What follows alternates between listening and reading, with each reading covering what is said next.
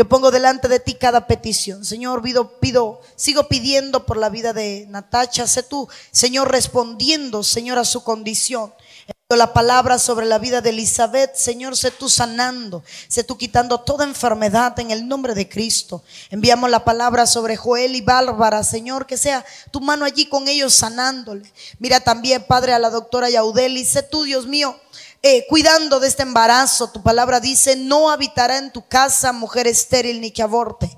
Mira todos los que se han enfermado, sé tú trayendo sanidad sobre tu pueblo. Ahora en el nombre de Jesús pongo esta palabra en tus manos, declarando, Señor, que ella no regresa atrás vacía. Prepáranos como cuerpo, como templo para recibir tu palabra en el nombre de Jesús. Amén. Eh, Hoy fue un día un poco duro para el pastor y pues me tocó a mí. Y Dios me dio una palabra, la cual la voy a hacer serie, porque quiero hablarle sobre las puertas. Pero hermanas, que me encontré en la Biblia más de 40 puertas. Y me encontré más de 40 puertas impresionantes. De hecho, cada tribu de las doce tribus de Israel tiene una puerta, la puerta de Efraín, la puerta de Dan. Y la puerta es un acceso. La puerta yo diría que es una dimensión, es una entrada, es una salida, pero es aquello que te da acceso a un lugar nuevo, que te permite entrar en algo nuevo. De hecho, yo creo que anoche entramos en una dimensión nueva. Yo, yo lo creo, que anoche la estrechez salió y hoy pues Dios nos está abriendo puertas para algo grande, para algo diferente, para algo nuevo. Eh, cuando Dios, todo lo que Dios mandó a construir, le mandó a construir puertas.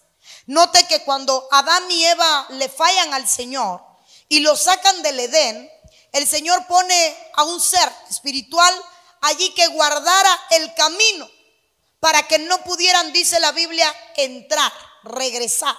Entonces este ser cuidaba una puerta y esta puerta da acceso al Edén.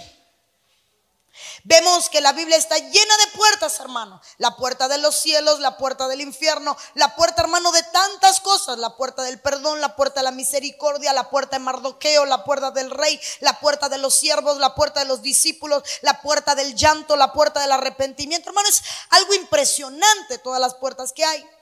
Pero en mi estudio, hoy que voy a empezar esta serie, encontré algo que quiero compartir con usted, alguna de esas puertas. Para mí, puertas que tenemos que saber si las abrimos o si las cerramos. Mire, eh, aquí hay alguien curioso. No, ¿verdad? No le dije chismoso. ¿A usted nunca le nunca ha llegado a un lugar y hay una puerta y usted quiere saber qué hay detrás? Y usted se siente y solo la mira. Y si alguien va a entrar, no le pasa. Porque es que como puerta es acceso, cuando vemos una puerta queremos saber qué se esconde detrás de ella. Porque cada puerta es un lugar secreto. Hay algo detrás de cada puerta. Lo impresionante es que a David le dieron llaves. ¿Recuerda la llave de David? A David le dieron llaves. A Pedro le dieron llaves. Pedro, a ti te doy la llave de los reinos de los cielos. A todo el que le dieron una llave fue para abrir una puerta. Entonces, donde quiera que en la Biblia aparece una llave, hay una puerta. Donde quiera que dice accedió, hay una puerta. Donde quiera que se dice pasó, hay una puerta. Diga conmigo las puertas. Quiero hablarle de una primera puerta. La toqué ayer pero hoy quiero hablarle desde otra perspectiva y quiero hablarle sobre la puerta estrecha. La Biblia dice, entrad por la puerta estrecha, porque ancha es la puerta y amplia es la senda que lleva a la perdición. Y muchos son los que entran por ella. La Biblia habla de una puerta estrecha. Una puerta estrecha dice que muy pocos pueden entrar por ella. Hermano, si yo le preguntara a usted cuál es la puerta estrecha, ¿qué usted me diría? Ayúdeme. ¿Cómo se entraría por la puerta estrecha? Humillándonos. La manera de entrar por la puerta estrecha es humillándonos. Porque cualquier otra forma es fácil. Dice la Biblia que la santidad, sin santidad nadie puede ver a Dios. Pero para entrar por las puertas, para entrar por las puertas, tenemos que humillarnos. Recuerden, Malaquías le dice el Señor, me han robado. ¿En qué te hemos robado, Señor? Tus diezmos y tus ofrendas. ¿Qué le estaba diciendo? Necesitas arrepentirte. Si no, no podré abrirte las ventanas. Las ventanas para que descienda bendición. Entonces el arrepentimiento nos hace entrar por esta puerta. Una puerta difícil, una puerta estrecha. Cuando, cuando yo veía esto, hermano, para entrar Israel a Canaán, cuando Israel tenía que entrar a la tierra prometida, dice que el Señor los mete en el desierto 40 años para que se humillaran. 40 años, porque en realidad el proceso duraba 40 días. Pero como Israel no se humillaba, los 40 días se convierten en 40 años. Porque era tan estrecha la puerta para entrar a Canaán. Hermano, yo me pregunto cuántas veces bordearon Canaán y no lo vieron. Porque como estaban en pecado, no podían ver. La falta de humillación nos impide ver. Entonces Israel daba vueltas y vueltas en el desierto y no podía entrar a Canaán porque la puerta estrecha decía, humíense, humíense. Mira hermano, es que me impresiona que Israel creía que era millonario. Nosotros, mire, salieron pobres y de pronto pobres, Dios les permite saquear a Egipto. ¿Usted recuerda aquello? Hermano, tan pronto se ausenta el líder y se le acaban las finanzas. La entregan toda para hacer un becerro. Entonces era un pueblo que no se humillaba. Le dieron a beber. hermano, es que es algo impresionante. ¿Cómo entro por la puerta? Humillándome. Yo puse de primera esta puerta estrecha porque es la puerta que se va a unir a la última puerta de la que voy a hablar.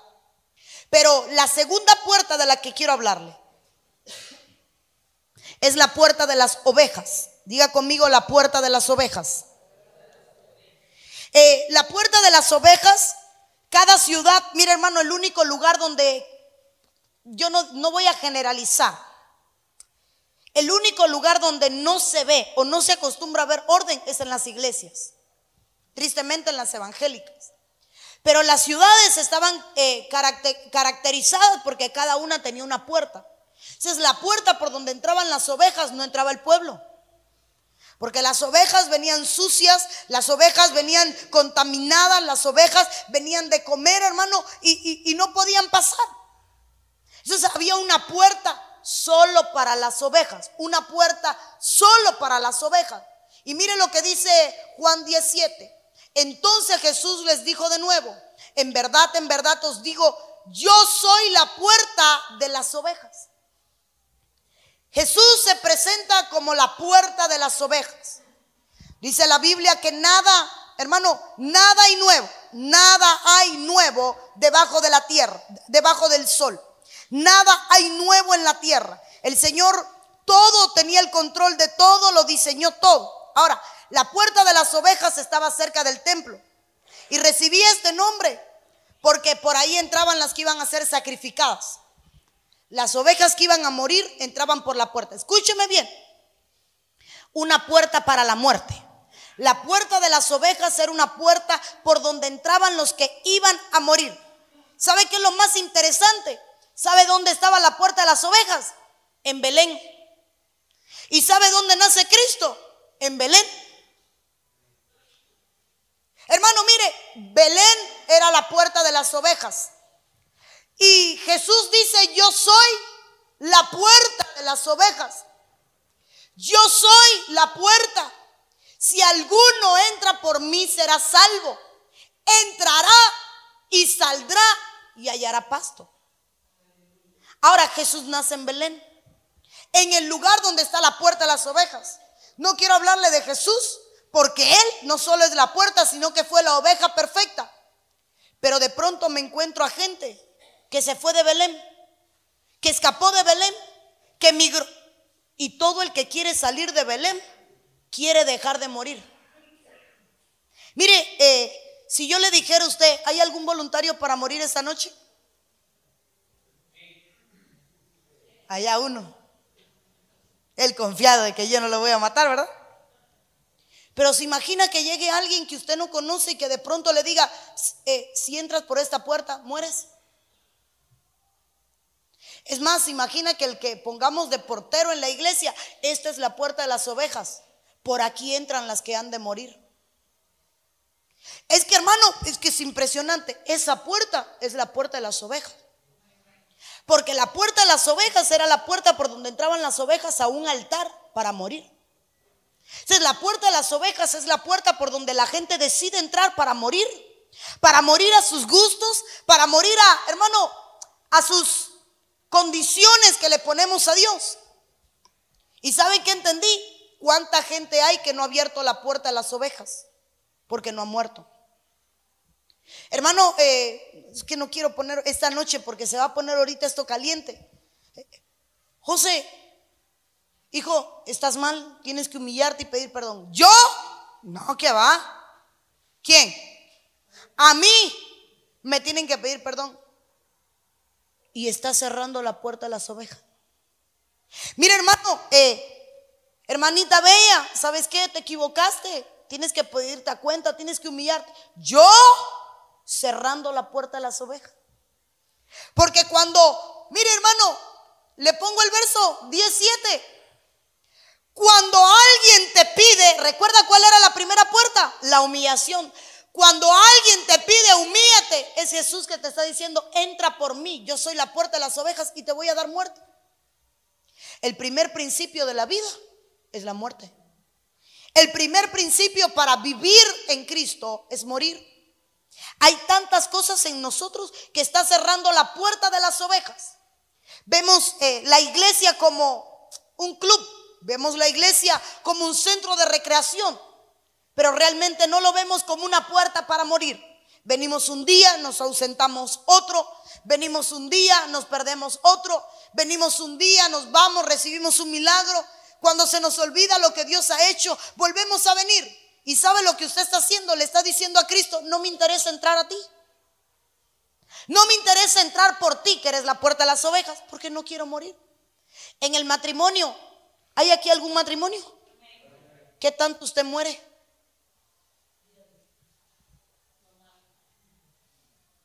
Hermano, hay mujeres que no dejan que el hombre muera, lo matan, ¿verdad? Así dice la May, pero en el matrimonio, ¿qué tanto usted muere? A sus gustos, a sus necesidades, a sus antojos para complacer a otro. ¿Estará usted entrando por la puerta de las ovejas? Mire, uno, la Biblia dice, las ovejas escuchan la voz de su pastor y... Entonces el que no escucha la voz de su pastor no ha entrado por la puerta de las ovejas. Y vuelvo, ¿quién es la puerta de las ovejas? Ah, hermano, Ahora de pronto alguien no obedece y sabe qué? Le está diciendo a Cristo, no me interesa entrar a tu vida.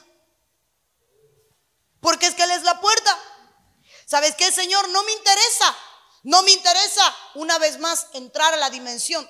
Quería, pero no pude porque no podía arrancar una puerta del templo, pero hubiese querido tener una puerta hoy aquí. Porque una puerta, aunque puedo hacerme de una, si aquí flacos para Marcos sobran. Eh, hermano, una puerta es lo que usted abre y pasa a otro lado. Ahora la puerta de las ovejas está cerrada y Dios te dice, si escucha mi voz, vas a entrar a la puerta de las ovejas, si eres oveja. ¿Sabes qué? Si mueres, vas a entrar. Pero hay gente que ni oveja es. Hay gente que ni oveja es y lo que no se da cuenta es que le está diciendo a Cristo, no me interesa entrar porque Cristo es la puerta. No querer obedecer la voz de la cobertura es no querer entrar por Cristo. Bueno, solo es el primer verso y ya lo ve usted tenso. Un, amén, hermano. Yo soy la puerta. Si alguno entra por mí, será salvo. Entrará y saldrá y hará, hallará pasto. Mire, hermano, Señor, ¿por qué será que no tengo comida? Señor, ¿por qué será que no tengo palabra? Señor, ¿por qué será que no encuentro rema? ¿Por qué será que tengo que vivir de copy-paste? ¿Por qué será que tengo que vivir, eh, para los que no saben qué es copy-paste, buscando de otro lado para buscar un rema? Porque a mí no me sale uno. Señor, ¿por qué será que tengo que ir a mi base de datos, a mi compendio para buscar? ¿Por qué será que pujo para ministrar ofrenda? ¿Por qué será que no tengo pasto? ¿Será que escuchas la voz de tu pastor? ¿Será que entraste por la puerta de las ovejas? Porque la Biblia dice, el que entra, encuentra pasto. Pero como entrar por la puerta es morir, nadie quiere morir, hermano. En la iglesia no queremos morir. Ahora, cuando yo miro esto, hermano, dice, eh, quiero hablarle de una segunda puerta, de una, sí, la segunda. No, estoy en la segunda, la de las ovejas. La primera era la puerta estrecha, la segunda la de las ovejas. Y hay en Jerusalén, cerca de la puerta de las ovejas, un estanque llamado en hebreo Betesda, el cual tiene circo pórticos. Diga conmigo cerca. Hay un secreto. Juan capítulo 5 dice que cerca de la puerta había un estanque llamado en hebreo Betesda. Betesda significa casa de misericordia. Allí estaba el paralítico de Betesda, el cual tenía 38 años de ser paralítico. Hoy descubrí cuál fue la causa de su enfermedad. No entrar por la puerta de las ovejas. Cerca de la puerta de las ovejas, un lugar de enfermos, porque no querían entrar. ¿Por qué hay gente enferma, hermano? Porque no quiere entrar por la puerta de las ovejas, no quiere morir. Hermano, no está fuerte el mensaje. Lo veo con cara asustado. ¿Por qué hay gente enferma en la congregación? No quiere entrar. ¿Dónde estaban? Diga conmigo, cerca. Ah, hay gente que está cerca de la puerta, pero no entra. Yo sé que en algún momento Dios me va a llamar anda cerca de la puerta. Yo sé que en algún momento yo tengo que ir a la iglesia. No, yo sé que mi sanidad está en la iglesia. Yo sé que mi milagro está en la iglesia. Yo sé que lo que necesito está en la iglesia. Pero sabe tanto que al final no sabe nada. Y no entra por la puerta de las ovejas. ¿Por qué estaba paralítico? Porque no quería morir. Ahora, quiero hablarle de la puerta eterna. La tercera puerta es la puerta eterna. Esta puerta eterna es una puerta que ha existido siempre. Es una puerta dimensional que conecta al mundo mortal con el mundo eterno. Que conecta lo creado con lo increado. Que conecta lo humano con lo celestial. Dice esta puerta Hebreos 13:12, por lo cual también Jesús, para santificar al pueblo mediante su propia sangre, padeció fuera de la puerta había una puerta eterna y de esa puerta para adentro todo era eterno. Todo es eterno. Y dice que Jesús decidió salirse de la puerta de lo eterno para poder entregar sangre. Para poder morir, sale de la puerta de lo eterno. Pero ese era él que tenía un propósito. ¿Cuánto? ¿Sabe que aquí me voy a meter en camisa de once varas? Pero si usted está aquí es porque usted cruzó esa puerta. Porque en la escuela del Padre, usted dijo, Señor, yo voy a cruzar la puerta de lo eterno. Señor, yo voy a mostrar, Señor, allá voy, voy a ser ministro. Usted escogió en la escuela del Padre, lo predestinaron y lo mandaron. Y usted también cruzó la puerta eterna. Pero ¿sabe qué es lo hermoso de la puerta eterna? Que tiene retroceso. Y dice que Jesús viene a la tierra, muere, resucita y al tercer día, cuando se levanta de los muertos, por 40 días empieza a enseñar y a los 40 días asciende.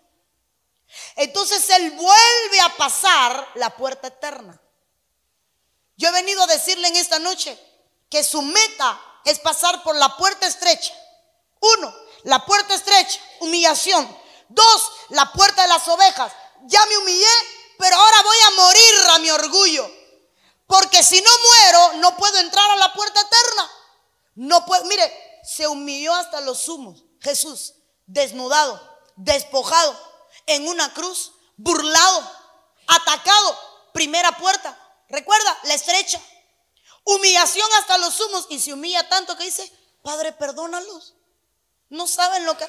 Mano, yo quisiera verlo usted en la cruz cinco segundos. Que yo creo que los romanos, en vez de clavarle una lanza, o ponerle una corona espina, le ponen un tapaboca. Porque usted no para de hablar en la cruz. Bájame, ahora mismo voy a llamar a los derechos legales. Dame acá un celular. Estoy llamando ya ahora mismo a la policía. Deja que usted, deja que mi madre se. Hermano, no habló como oveja que es llevada al matadero. ¿Ha visto usted una oveja llevada al matadero, hermano? Yo me tomé el trabajo de ver un video. La oveja es muda porque no sabe a dónde va. Si la oveja la van a matar y no muere.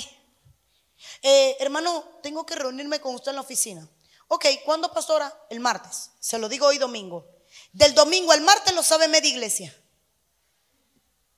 Y al final llegamos para decirle, Dios le bendiga, qué buen trabajo. Pero usted del domingo al martes como no es como oveja llevada al matadero, como no entró por la puerta estrecha, como no es, no entró por la puerta de las ovejas, hermano. Ya ahí me citaron. Seguro que alguien le vino con un chisme. Ese fue aquel anciano de los bigotes o aquel que toca la batería. Sí, porque ellos están para todo menos para lo que tienen que estar. Miran a todo el mundo, pero no a lo de él. Algo le dirían. Será porque aquel día me vieron tarde en la noche con aquel hombre y ya fueron y le llegaron con el chisme a la pastora. Sí, porque eso es lo que hacen, chismear. Y ahora me están llamando a mí a pedirme cuenta. Pero deja que yo entre a la oficina, porque allí yo le voy a decir a todo el mundo lo que nadie sabe. Llega el día de la oficina, mano, queremos felicitarle. Qué buen servicio. ¿Ah? Cualquier semejanza a la realidad, pura coincidencia. ¿Sabe qué le estoy diciendo? Mira, hermano, es que no me dio tiempo porque aquí en la puerta eterna viene una puerta que se llama la puerta del destructor. ¿Y sabe cómo se abre la puerta del destructor? Con la murmuración. Y lo que te impide entrar a la puerta eterna, lo que desata al destructor es la murmuración. Entonces, vuelvo y repito, uno, puerta estrecha. ¿Cómo entra? Humillándose. Luego que se humilla, puerta de las ovejas, hay que morir. ¿Para qué? Para poder entrar a la puerta eterna. Ahora, esa puerta eterna es la eternidad. Pero cuando mire esto, hermano, Voy a hablar de una puerta que me llamó la atención. Y es la puerta por la que usted tiene que entrar. La puerta amada. Y le puse la puerta amada. Porque ¿hace Dios sección de personas? ¿Tiene Dios preferidos? ¿Ama a Dios más a unos que a otros? Sí ama a Dios más a uno que a otro, sí hace Dios excepción de persona, y sí tiene Dios sus preferidos, y sí tiene Dios a su amado, y sí tiene Dios su favorito. Se lo voy a mostrar con la Biblia para que después no diga la pastora anda hablando disparates. Salmo 87, 2. El Señor ama las puertas de Sión más que todas las otras moradas de Jacob. Aquí me detengo. ¿Quién es Jacob? Israel. ¿Y no es Israel la nación santa de Dios? Eh, perdone, ¿no es Israel la esposa?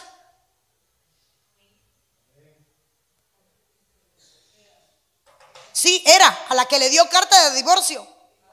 Pero hermano, ahora somos nosotros, pero estoy en el Antiguo Testamento. No había aparecido la iglesia. No había aparecido la nueva esposa. Antiguo Testamento. Jacob tiene moradas. Jacob tiene casas. Jacob tenía muchas puertas.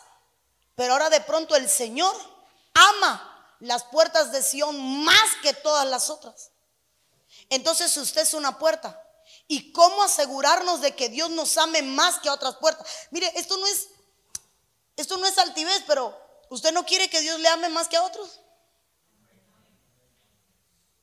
Que como pensaron. Usted no lo, hermano, yo quiero que Dios me ame más. Perdóneme, yo quiero que me ame más que a mi esposo. Porque como esto es personal, en el momento que Cristo venga, no nos vamos como marido y mujer. Es que mi esposo no busca a Dios. Es que esto es personal. A mí me toca que me amen a mí. Es que mi esposa no me apoya a orar. Esto es personal. A mí me toca que Dios me ame a mí. Es que, mire, hermano. Hay una canción que hoy mientras estudiaba me venía a la mente, pero como no me sabía las notas no la cantamos. Recuerda aquella canción vieja que dice, te amo más que a estos, te amo más que a nadie, Te amo más que a todos, Dios. Mira mi corazón. Ahí no llegó. Y es que te amo. No me sé la nota. Pero hermano, que me amen más. ¿Cuántos, son, ¿Cuántos tienen hermanos? A ver, levántame la mano los hijos únicos. Niños mimados, consentidos. No saben lo que es pelearse. Los que tienen hermanos, levanten la mano. Dígame que usted no sabe lo que es que amen más a uno más que usted. A mí el que tiene hermano tiene que saber que llega un momento donde mamá y eso para tu hermano. Mamá, pero si yo, para tu hermano. Mano, mire, cómo sufre el hermano que no es amado y que de pronto a otros se ama más. Como sufre, porque ahora vengo a la otra parte, ¿cuántos somos padres? ¿Cuántos tenemos más de uno?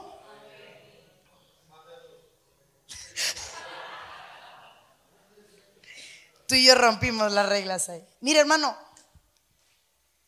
usted ama a todos sus hijos. ¿Los ama o no los ama? Los ama, pero no los ama igual. Porque hay hijos que le arrancan a usted el amor de donde usted no lo tiene para darlo. Hay gente que ni sabe lo que estoy hablando porque todavía no tiene hijo. Pero cuando usted tiene más de uno, de pronto hay uno que le arranca el amor y que se vuelve más amado que otros. Y aquí viene el primer ejemplo. ¿Cuántos hijos tenía Jacob? Doce. Y amaba al número doce a José. Los once no eran nada, pero aquel José, hermano, no sé cuáles son sus sueños. Quizás Jacob decía, Señor, yo quiero uno que interprete sueños, porque mira que yo sueño y no sé qué dicen. Y de pronto se levanta un José soñador, once analfabeto, y de pronto un José que con un año leía y escribía. Pero ¿y esto de dónde salió? Los otros ni hablaban, relinchaban como caballos o hacían como ovejas. Y de pronto un José que dice, Señor Jacob, ¿Puedo hacerle una pregunta? Dígame, padre, hijo. Sí, padre, con su permiso. ¿Será padre que puedo ir a ver qué hacen mis hermanos? Y aquel José le conquista el corazón al padre. Y ahora viene el Señor y dice, hay un Sión que se volvió más amado que el mismo Israel. Ahora, ¿quién es Sión? ¿Y cuál es la puerta de Sión? ¿Qué es lo que Dios ama más? Esa es la puerta de la que quiero hablarle, porque usted es Sión. Y yo quiero ser Sión, no sé usted, pero yo quiero que a mi Dios me ame más que a todo. Yo quiero, hermano, que cuando Dios diga, ¿a quién le hablo? Ah, ¿sabes qué? Le voy a hablar a mi hija. ¿Quiere que le diga? Abraham fue amado. Tan amado que cuando fueron a destruir Sodoma y Gomorra, ¿a quién vino el Señor a consultarle? Abraham. A mi amigo Abraham. Eh, hermano, ¿cuánta gente? Y se sentó con Abraham. A ver, Abraham, ¿ves aquella ciudad, Abraham? Voy a destruirla. ¿Qué crees? Dios consultando con un hombre porque lo amaba. ¿Cuántos pasaron por el Jordán? ¿Cuántos se bautizaron? Y de pronto viene un Jesús sin pecado. Primera puerta, puerta estrecha. Me voy a humillar aunque no tenga pecado. ¿Cuál es el bautismo? Muerte al viejo hombre. Segunda puerta, la puerta de las ovejas. El bautismo es muerte. Tercera puerta, puerta eterna. Y se abrió la puerta de los cielos y dijo, este es mi hijo amado en quien me complazco. Ahora hermano, se convirtió Jesús en una puerta amada. El Espíritu viene sobre él porque el Espíritu viene sobre los que aman al Señor. Los 120 que hacían, lo amaban, lo adoraban, lo alababan y vino el Espíritu. Ahora, ¿quién es Sión? Dígale al que está a su lado, yo quiero ser Sión. ¿Sabe qué significa Sión, hermano? Los puros de corazón. El nombre Sión significa los puros de corazón. Cada vez que usted lea en la Biblia Sión va a estar leyendo los puros de corazón. Entonces se lo leo traducido. El Señor ama las puertas de los puros de corazón. Más que todas las otras moradas de... ¿Recuerda qué significa Jacob? No. Israel significa el que pelea con Dios. De Jacob sale Israel, pero el nombre de Jacob significa el engañador, usurpador. Traduzco, el Señor ama las puertas de los puros de corazón más que todas las otras moradas de los engañadores. ¿A quién engañas? Por eso Dios no te ama. Mientes, Dios no te ama. ¿Cómo es que aparece alguien en la iglesia de la nada y Dios comienza a levantarlo y comienza a levantarlo? Ah, porque ese es puro de corazón. ¿Y a ti por qué Dios no te promueve? ¿No será que eres un engañador tipo Jacob? ¿No será que de pronto, hermano, de pronto Dios comienza a clasificar en las ovejas cuál es la que va a morir? Porque el Señor sabe quién va a morir. Yo puedo verlo usted moqueando aquí en el altar. Que yo no sé si los mocos son por el catarro, o porque tiene un dolor, o porque realmente se está arrepintiendo. Pero el Señor está clasificando el rebaño. Este va a morir, promuévelo. Porque la muerte le da acceso a la puerta eterna. Esta va a morir, promuévela. Pero, hermano, entonces de pronto en la iglesia, ay, es que los pastores tienen una piña. Los pastores tienen sus niñitos mimados. De doce discípulos solo había uno que dormía en el pecho del Señor. Yo no sé usted, pero yo me imagino que Pedro, el discípulo amado, Juan, mano. ¿Usted se imagina, Pedro, los celos que tenía cuando veía al amado a recostarse en el pecho del Señor, hermano? No en los hombros, en el pecho.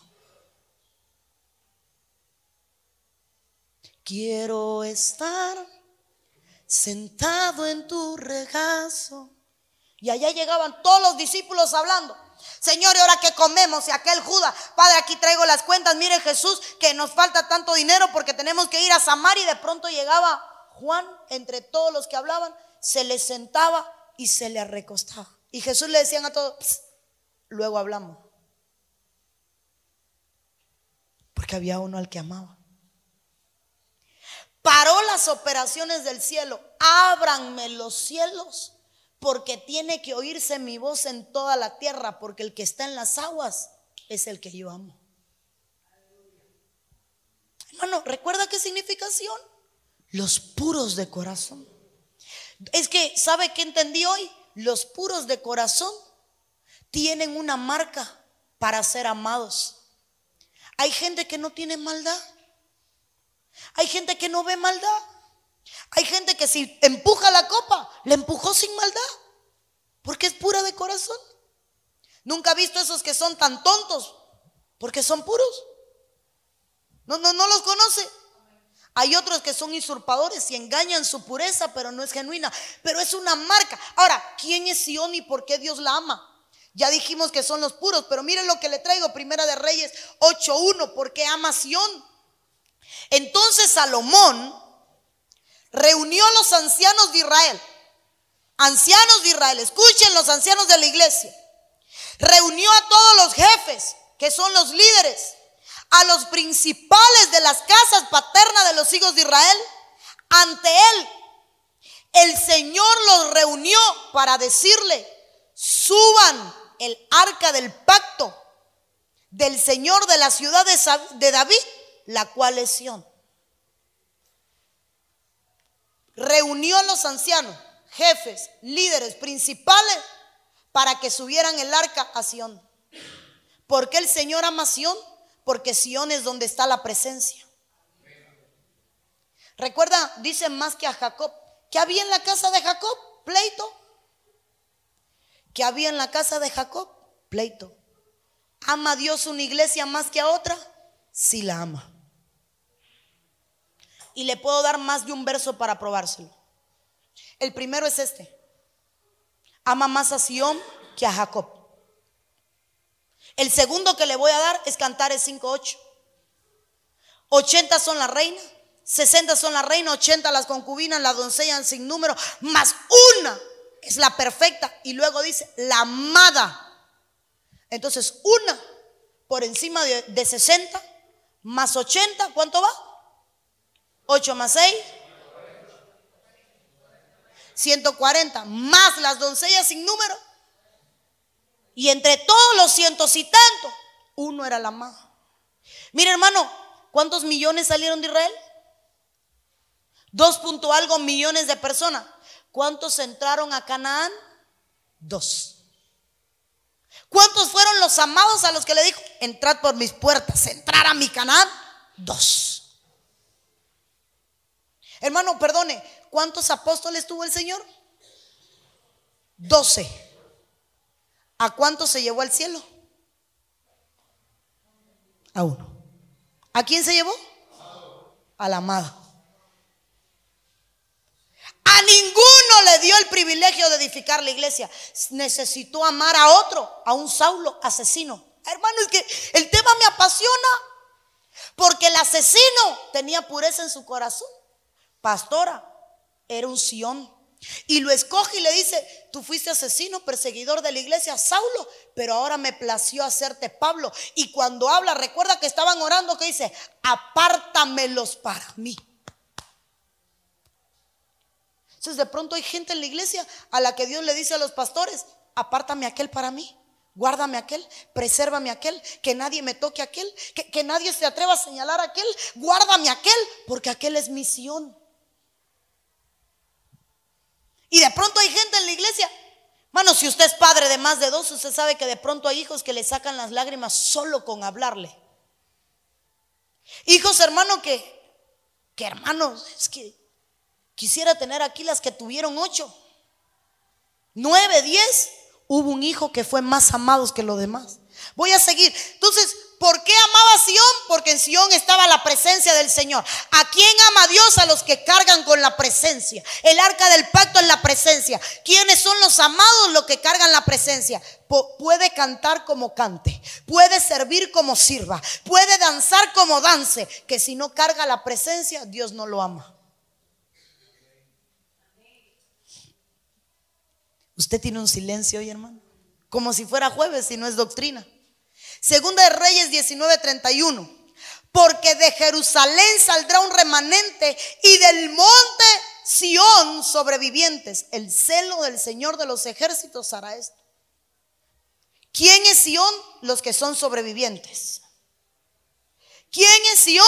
Los sobrevivientes. Pastoras sobrevivientes de qué? Déjeme hablarle. De pronto hay una poda en la iglesia y usted sobrevivió. Usted es Sión. De pronto una reprensión a la iglesia y usted sobrevivió. Usted es un Sión. De pronto llegó el Señor al liderazgo y empezó a podar al liderazgo y usted sobrevivió. Usted es un Sión. De pronto la gente empieza a apartarse. Y el que sobrevive es un Sión. Viene un ataque a Dulam. Vamos a atacar a la alabanza.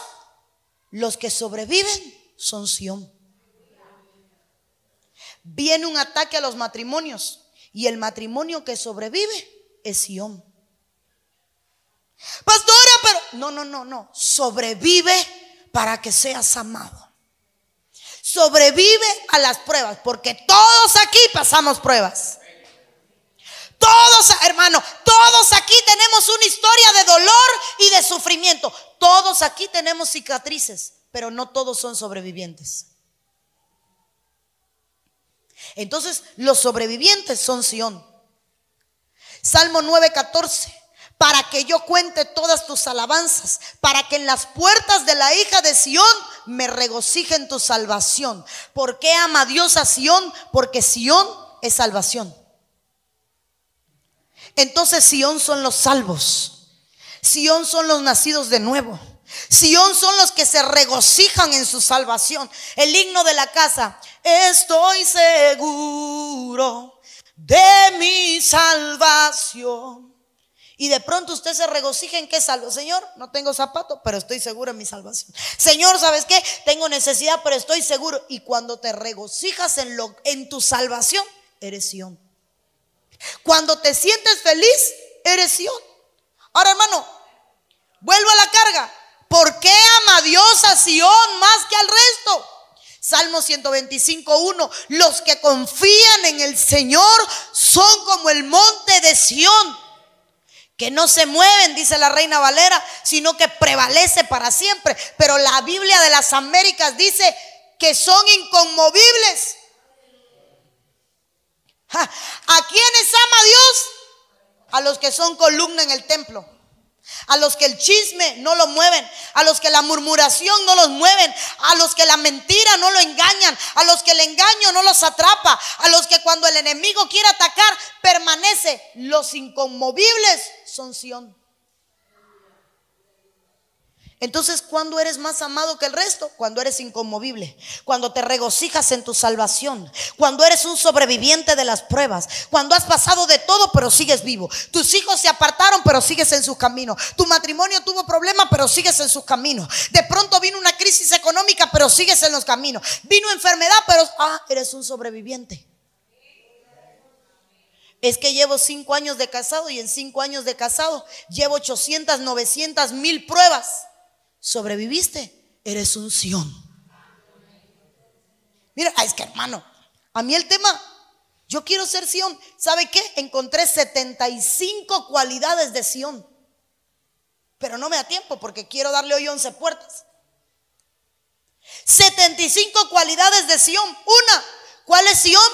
Los puros de corazón. Dos, ¿cuál es Sión? Los que se regocijan en su salvación. Tres, ¿quién es Sión? Los inconmovibles. Cuatro, ¿quién es Sión, hermano? Los que dije, los sobrevivientes. Ahora, hermano, los que son Sión pasan a otra puerta. ¿Sabe a qué puerta pasan? La puerta de la fe. Y es la quinta puerta de la que quiero hablarle.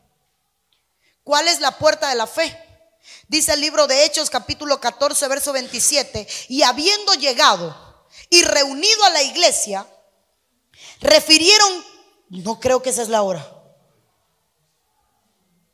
Esa es la hora. Pero ¿y cómo?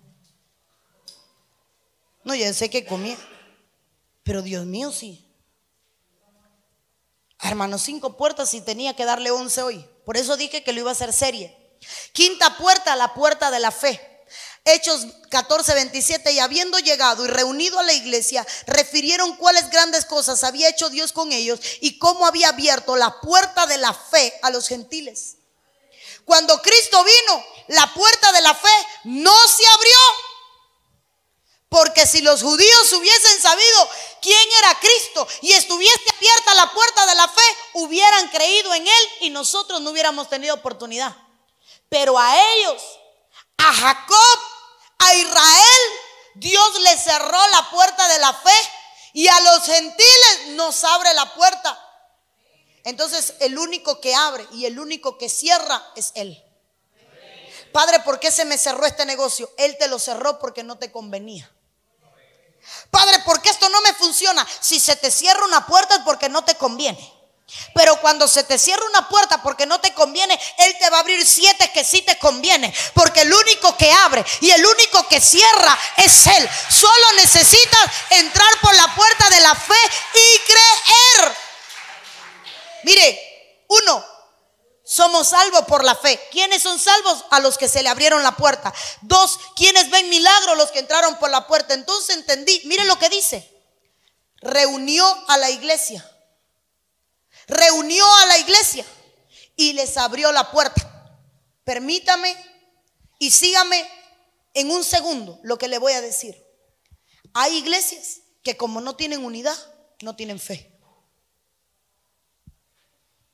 Porque el secreto para que se abra la puerta es reunirse. Y reunirse es unirse. Donde no hay unidad, no hay fe. Matrimonio sin unidad, no va a haber fe de que Dios pueda hacer un milagro. Familia sin unidad no tiene fe. Adulam sin unidad no sirve, no tiene fe en lo que van a hacer. Servidores sin unidad no pueden servir. La iglesia sin unidad no puede servir porque la puerta de la fe no se abre. Porque hay iglesias que no ven milagros, porque hay iglesias que no ven liberaciones, porque hay iglesias porque no hay unidad. Congregarse no es estar unido.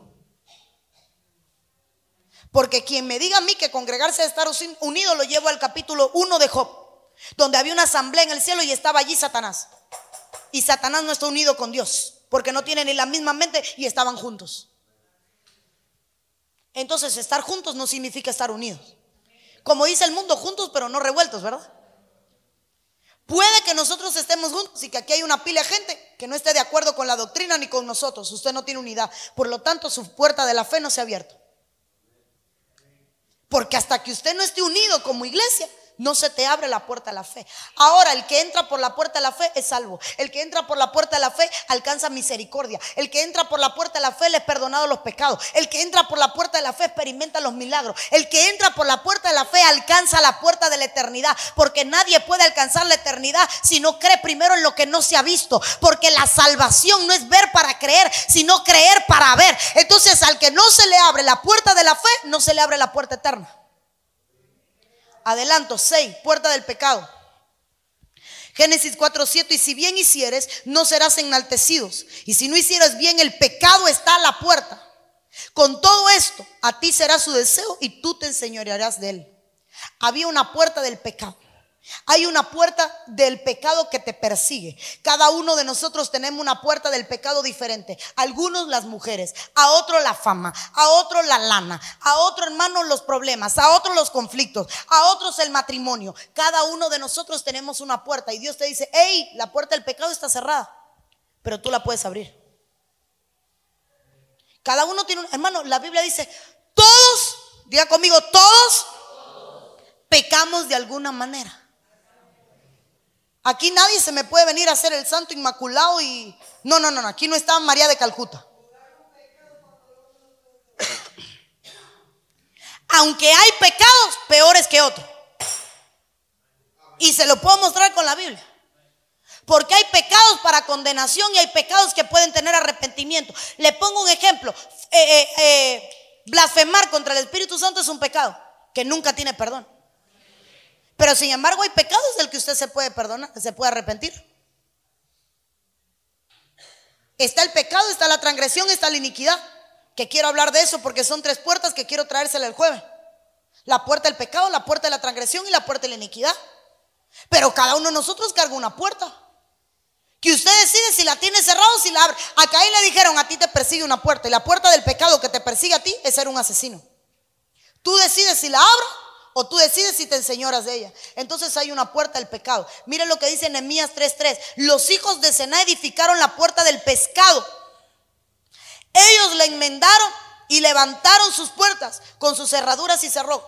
Pasé la puerta del pecado y ahora le pongo una puerta con ese pescado. Son dos. No crea que me equivoqué. La puerta del pescado. En el libro de Nehemías se restauran 12 puertas. Estas doce puertas que se restauraron, una de las que se restauran es la puerta del pescado. Se le llamaba así porque el pescado que se, que se capturaba en el Jordán, en el mar del Galilea, lo pasaban por esa puerta. Asimismo, como había una puerta de las ovejas, todo el pescado que se pescaba pasaba por ahí. Cuando la Biblia habla de pez, la Biblia habla de, cuando habla de peces, habla de las almas que no han venido a Cristo y que todavía están en el mundo. Hay gente en la iglesia que todavía son peces. Porque aunque visitan a la iglesia, siguen todavía en medio del pecado del mundo. Entonces son peces dentro de la red bajo el agua. Usted sabe que las redes se echan en el mar. Atrapan los peces. El pez sigue siendo pez hasta que se saca del agua. Entonces hay peces que están en las redes, pero no han salido de las aguas. Hay gente a quien ya Dios atrapó. Tú eres mío, pero todavía no sale del pecado. Todavía, recuerda la primera puerta, no entra por la puerta estrecha. Todavía no entra por la puerta de las ovejas. Todavía no entra por la puerta eterna. Todavía no entra por la puerta que es Cristo. Y ahora el Señor le dice, sigues como pescado. ¿Sabe qué es lo impresionante, hermano? Que cuando se restaura la puerta del pescado se estaba restaurando el evangelismo. Y ahí tendría que hablar de las doce puertas enemías, porque cada una de las doce puertas enemías representa un ministerio y uno de los gobiernos de Dios, porque el Señor tiene doce gobiernos. Pero aquí la puerta del pescado habla de la restauración del evangelismo. Vienen tiempo, recuerde lo que se lo estoy diciendo hoy. Vienen tiempo, ya, pronto, antes que se acabe el año, donde las almas no van a caber en la iglesia. Porque viene una restauración sobre el evangelismo. Tenemos testimonio de gente por donde hemos pasado que nos testifican. El último viaje que hicimos, más de cinco pastoras se me acercaron. Pastora, me iba a quitar mi vida. Pastora, pastoras diciéndome, iba a renunciar al ministerio, estaba al abandonar a mi esposo y a mis hijos, no aguantaba la carga, pastores diciéndome ya no podía más. Y cuando fuimos y le ministramos algo se activaba en ellos. Gente que me decía, nunca había visto un milagro y después que la vi usted creí y empecé a orar y cosas empezaron a suceder. Me gozo, hermano. Isaya que estuvo aquí, conoció al Señor en una de nuestras campañas. Dios le activó el ministerio y hoy Dios es usado. David La Viña que estuvo aquí, está ahora mismo en El Salvador siendo usado por Dios y nosotros oramos y le impartimos el ministerio. Joelvis Betancourt está ahora mismo en Estados Unidos siendo usado en una iglesia y se activó con... Viene un tiempo donde todos los que han recibido oraciones van a ser activados. Porque esa es la restauración de la puerta. ¿Sabe cuál es la restauración? Que hay gente en la iglesia a quien Dios le va a poner en ellos una pasión por traer gente a la iglesia. No vengo solo, voy a llegar 10 minutos tarde. Vengo con alguien, voy a traer a alguien. Porque esa es la restauración de la puerta del pescado. Como no tengo tiempo, Darío, ve subiendo. La puerta del pescado, Proverbios 24, 11, libra a los que son llevados a la muerte, salva a los que están en peligros de muerte. Dios te va a hacer entrar por aquí. Puerta número 8, voy a hablar de la puerta del Hades. ¿Cuál es la puerta del Hades? La puerta del inframundo, la puerta del tártaro, la puerta del infierno. La Biblia dice y trae una promesa en el libro de Mateos 16, 18, donde dice, yo también te digo que tú eres Pedro y sobre esta roca edificaré mi iglesia y las puertas del Hades no prevalecerán sobre ella. Hoy le quiero decir algo. Quienes no abren la puerta del Hades, quienes no abren esta puerta, el secreto está en el mismo pasaje. Sobre esta roca edificaré mi iglesia. La gente que no es como roca, la gente que no es firme, la gente, hermano, la gente que no se mueve son la gente a los cuales la puerta del Hades no prevalece. Porque hay gente a quien la muerte lo alcanza, la enfermedad lo alcanza y el Hades lo alcanza porque no son como roca no son firmes, no son fuertes. Servir al Señor no es fácil, es traumático. Ser cristiano es la carrera más problemática del mundo. Vas a sufrir de todo en el Evangelio. Lo que nunca viste en el mundo lo vas a ver en la iglesia. Si en el mundo había envidia, más envidia va a haber en la iglesia. Si en el mundo había competencia, en la iglesia va a haber gente que va a competir más que los del mundo. Si en el mundo había celos, en la iglesia va a haber más celo. Es que me da dolor decirlo. Pero los que son roca, sobre esos el Señor va a edificar. Y a esos las puertas del Hades no prevalecerán. Si tú eres firme, si tú eres fuerte en el Señor, el devorador no te va a alcanzar. La muerte no te va a alcanzar. Puerta número 11, dice Génesis 19.1, llegaron los dos ángeles a Sodoma a la caída de la tarde y Lot estaba sentado a la puerta de Sodoma y viéndolo Lot se levantó a recibirlos y se inclinó hacia el suelo. La puerta, la puerta de Sodoma. Dice la Biblia que Lot, que era un hijo, estaba en la puerta de Sodoma.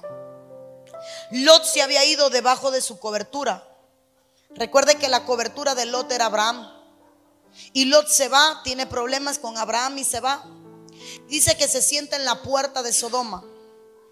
No le voy a hablar del sodomismo, pero el sodomismo representa el lesbianismo, el homosexualismo, la promiscuidad, la lujuria, la pornografía, la concupiscencia, las adicciones, los vicios, el alcohol, Sodoma representa tanto. De hecho, le dimos un estudio a los adolescentes sobre la cultura sodomita.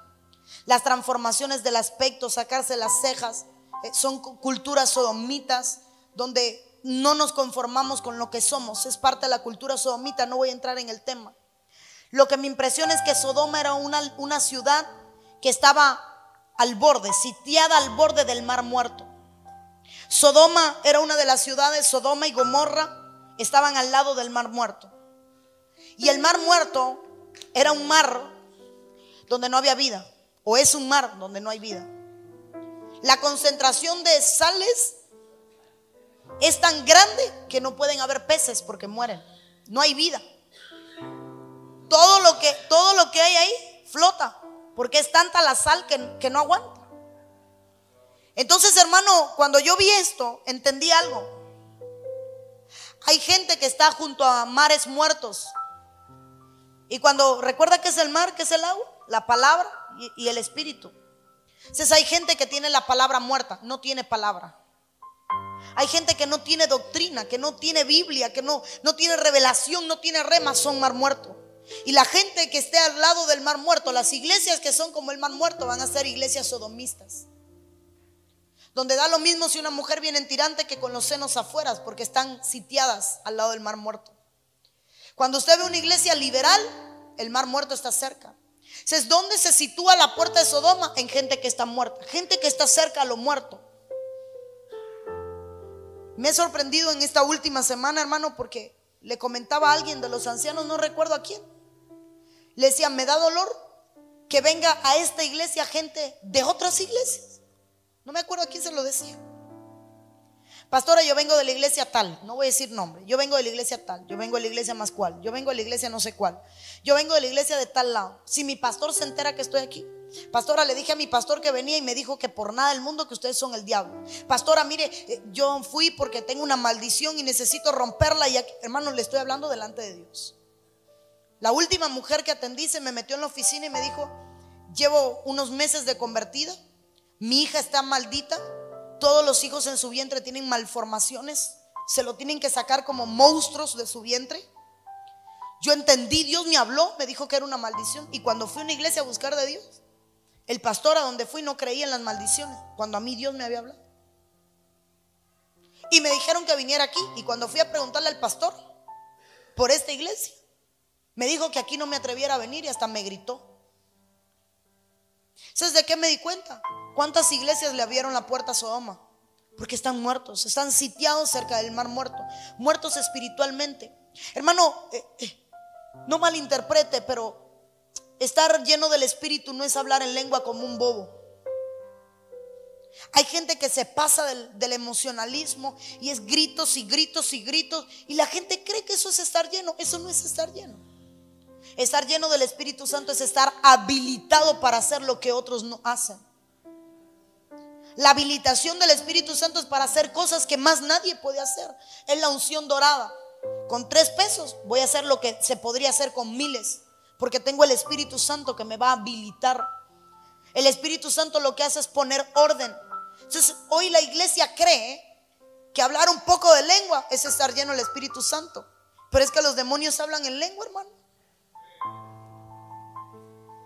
Pero hermano, ¿sabe qué es lo curioso? Me pusieron una prédica hace cuatro días de un pastor ministrando el, bautismo del Espíritu Santo. ¿Y sabe cómo le decía? Cuando cuente a tres, repita conmigo. Irra bababa, irra bababa, abra su irra bababa. Y cuando todo el pueblo al unísono estaba irra ya recibió el bautismo. La iglesia tiene miles de personas, hermano, y a, mí se me conmovía el corazón. Qué manipulación. No les no recibieron el bautismo. Cada vez que esa gente habla, está blasfemando contra el Espíritu sin saberlo. Porque está otorgándole algo que él no hizo. Entonces, ¿cuál es la puerta de Sodoma? Los que están al lado del mar muerto. Muertos en la palabra, muertos en el espíritu, muertos en, hermano, muertos espiritualmente y todos los que hay. La puerta del arca, y con esta termino, mientras Adulam sube, Génesis 6, 16, una ventana harás al arca, la acabarás a un codo de elevación por la parte de arriba y pondrás la puerta del arca a su lado y le harás piso abajo y segundo y tercero. ¿Quiere que le diga algo? Y termino con esta puerta, la otra me queda de tarea para el jueves. Y lo haremos serie, si usted me lo permite. Hay tantas puertas hermosas. La puerta del arca era una puerta que a un lado tenía salvación y a otro lado tenía destrucción. Y recuerda que ¿Qué le iba a pasar a los que estaban al otro lado del arca? Fuera del arca, fuera de la puerta. Iban a morir ahogados. El arca, la puerta del arca, es la puerta que Dios ha abierto para que tú puedas entrar y reposar para lo que viene sobre la tierra. No soy profeta, pero vienen cambios para esta tierra. Vienen cambios grandes. Vienen cosas que la gente va a creer que es buena, pero no la es. Hace más de un año profeticé sobre la internet antes de que llegara. No sé cuánto lo recuerdan. Y dije que iba a traer como consecuencia un mundo adictivo. Y la gente me, me negaba y me decía, no, pastora, no, pastora, es desarrollo. Y yo dije, yo sé lo que Dios me dijo. Y veo más gente en el internet que con su familia. Gente consumiendo internet y no tiene para comer. Y hay cosas que creemos que son buenas y son malas. Y Dios le está abriendo una puerta a la iglesia. Y la puerta que Dios le está abriendo a la iglesia es la puerta del arca. Donde le está diciendo, te estoy avisando, si entras, va a haber salvación. Te estoy avisando que estoy abriendo hoy, pongo una puerta abierta delante de ti para que tú entres. Pasa la puerta de las ovejas, muere, muere. Tengo 28 años. ¿Usted cree que para ser pastora no he muerto a muchas cosas? Mi esposo es joven igual que yo. Te va a ayudar. ¿No cree que hemos muerto? Hemos renunciado a creer qué edad tenemos para servir al Señor. Estamos sirviendo al Señor 17 tenías, ¿verdad? 17. David mató a Goliat con 17 años. José se llenó de profecía con 12, interpretaba sueños. Jesús se metió entre maestros a enseñar doctrina con 12. ¿Por qué tuvieron éxito? Renunciaron, murieron, entraron por la puerta de las ovejas. ¿Sabe por qué Dios no ha hecho más con usted? Porque usted no ha entrado por la puerta de las ovejas y ha dicho, Señor, yo muero. Señor, ¿sabes qué? Muero a mí. Haz conmigo lo que quieras. Porque yo necesito entrar a esa arca. ¿Sabe quién construyó el arca? Noé. ¿Y sabe qué significa Noé? Reposo. ¿Sabe qué es Sión? La ciudad de reposo de Dios. El monte de Sión es el lugar donde Dios reposa. Y cuando Dios me hablaba hoy, ¿sabe lo que decía? Levántame un Sión. Y en este mes, en esta semana, vamos a estar hablando de las puertas. Porque la última puerta por la que usted va a entrar es por la puerta de Sión. Para que Dios repose en usted. Levante su mano, póngase de pie. La palabra dice que Jesús no tenía dónde reposar su cabeza. ¿Y sabe por qué era? Porque no había iglesia. La iglesia es el cuerpo. Pero hoy hay iglesia. Y yo quiero que Dios me ame más que lo que ama a otros. Levanta tus manos al cielo y dile, Señor Jesús, yo quiero que me ames. Yo quiero que me ames más que a todos. Quiero que me veas como tu hijo amado. Quiero que me veas como algo agradable a ti. Porque cuando escogiste entre Caín y Abel, escogiste a Abel. Padre, porque cuando te tocó escoger, escogiste lo mejor. Yo quiero ser lo mejor para ti. Yo quiero ser ese. Yo quiero ser de los puros de corazón. Yo quiero ser el pueblo sobreviviente a toda prueba. Que así como le dijiste a Pedro, cuando se hayan sacudido nuestros cimientos, estemos firmes. Porque vienen tiempos en los que Dios te va a sacudir y necesitas estar firme. Necesitas estar firme. Padre, en el nombre de Jesús, yo bendigo a tu iglesia. Y yo declaro que hoy pasamos por las puertas eternas. Alzaos, oh puertas, vuestras cabezas, y entrará el Rey de Gloria. Alzaos vosotras, puertas eternas, entrará el Rey de Gloria. Álcense las puertas estrechas porque va a entrar un pueblo que ama a Dios. Álcense puertas eternas porque entrará una iglesia redimida por la sangre de Cristo. Puerta de las ovejas, entraremos como ovejas al matadero. Vamos a morir para que Él viva. Y diremos como Pablo, ya no vivo yo, sino que vive Cristo en mí. En el nombre de Jesús. Yo bendigo este pueblo. Señor, haz resplandecer tu rostro sobre ellos y ten de ellos misericordia. Que Jehová te bendiga y te guarde. Reprendemos todo espíritu de contraataque, de venganza en el nombre de Jesús. Declaramos la protección de Dios sobre tu vida. En el nombre de Jesús. Amén y amén. Saluda